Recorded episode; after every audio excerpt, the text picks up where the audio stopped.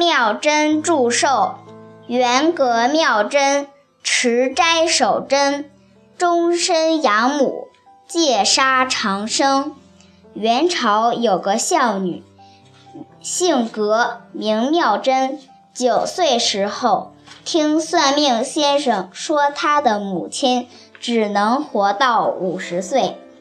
格妙真心里很忧愁，就祈告天上的神明，愿自己吃长素，不出嫁，并且天天念观音经，以求延长母亲的寿命。凡是活的食物，一概不拿进家门，只用腌肉去供养母亲，又把做针线活所多余来的钱，买了动物去放生，劝亲戚邻舍少杀生命，勿可淹死女婴。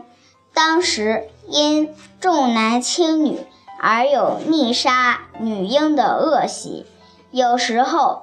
看见小孩子捉鸟的、钓鱼的，葛妙珍一定劝小孩子的爹娘警戒他。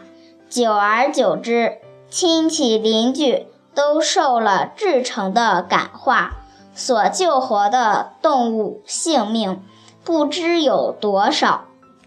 后来，他的母亲一直活到八十一岁，这不能不说是。